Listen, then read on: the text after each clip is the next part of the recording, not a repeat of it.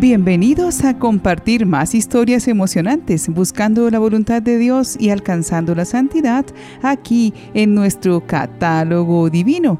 Cada santo tiene una manera particular de encontrarse con Dios y de servirlo. Precisamente por ello, Dios se vale de sus talentos para poder llenar con su sabiduría a quienes aprenden de ellos, como quien pinta una obra de arte con muchos y hermosos colores.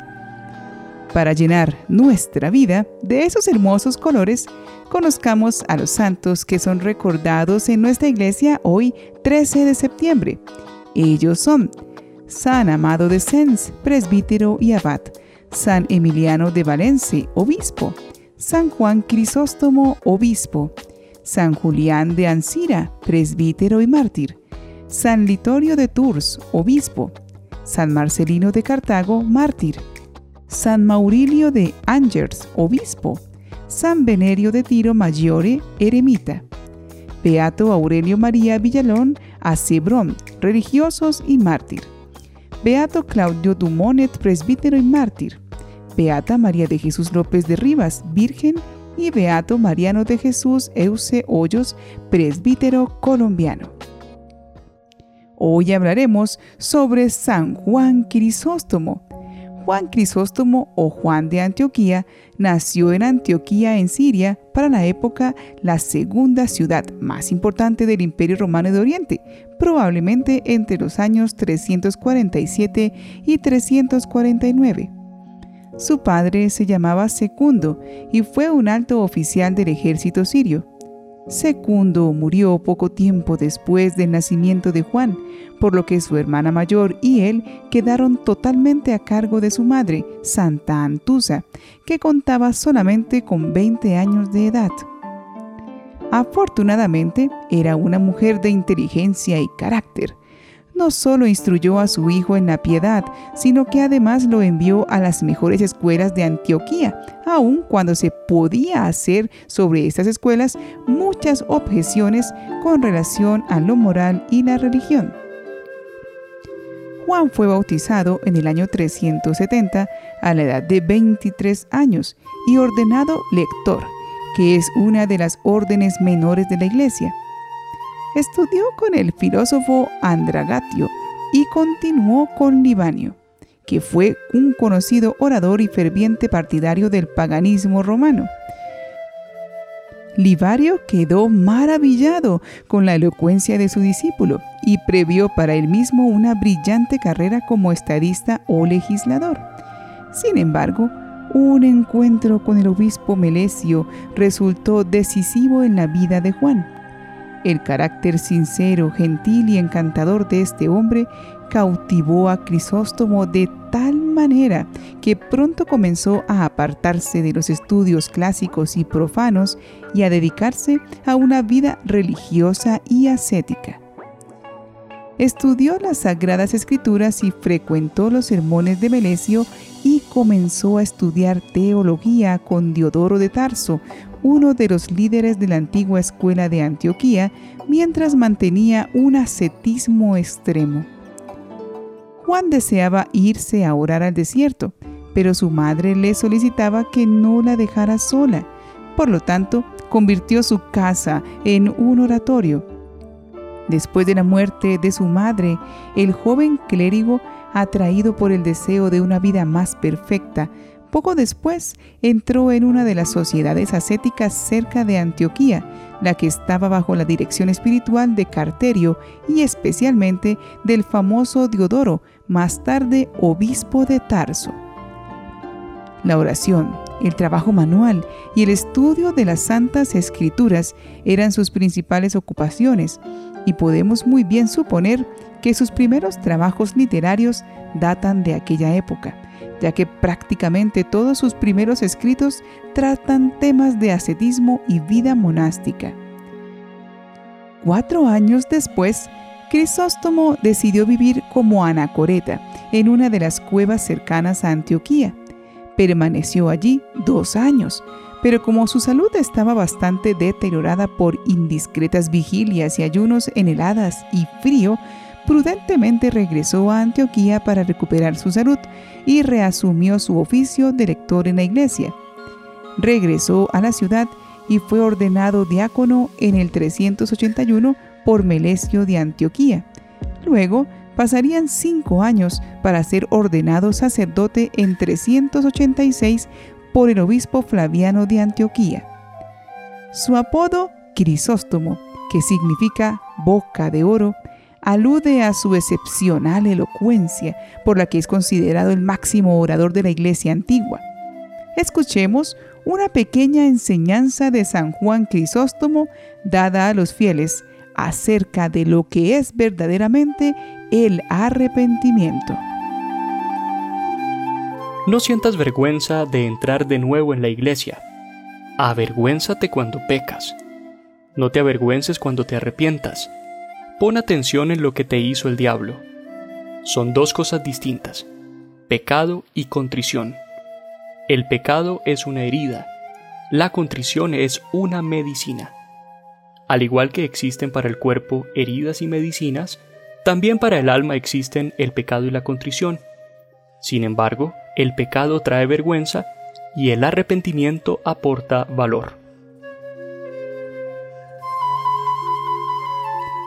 La especialización pastoral de Juan era la predicación, tarea que desempeñó durante 12 años y en la que sobresalía por sus cualidades en la oratoria y su gran cultura pastor y moralista, se preocupó porque el mensaje cristiano se plasmara en hechos. Al pasar el tiempo, Crisóstomo llegó a ser el obispo sucesor de Flaviano. Sus homilías tocaban temas eminentemente sociales, en donde explicaba el concepto de la vida cristiana, se preocupaba especialmente por las necesidades espirituales y materiales de los pobres. Se pronunció en contra de las arbitrariedades de los poderosos.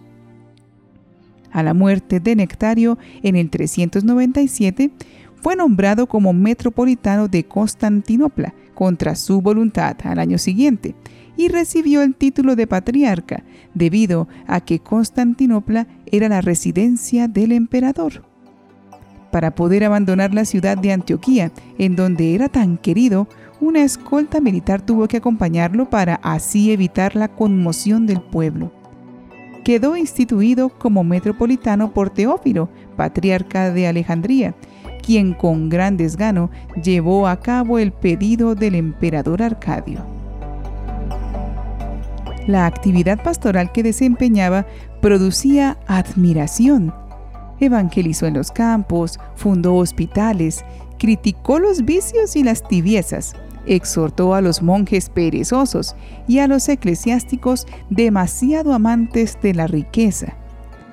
Constantinopla, la capital del Imperio Romano de Oriente, pasó a ser la principal sede episcopal del Oriente y se convirtió en el centro de la teología oficial, las intrigas palaciegas y las controversias teológicas.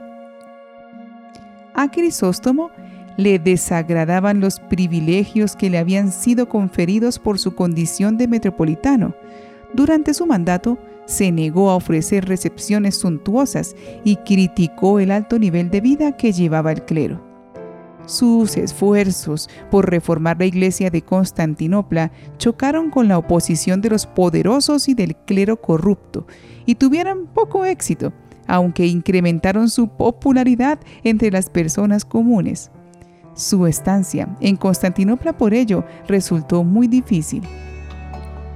Teófilo, el patriarca de Alejandría, quería someter a Constantinopla a su poder y se opuso al liderazgo de San Juan Crisóstomo. Su rigor y su celo reformista le crearon una serie de oposiciones políticas.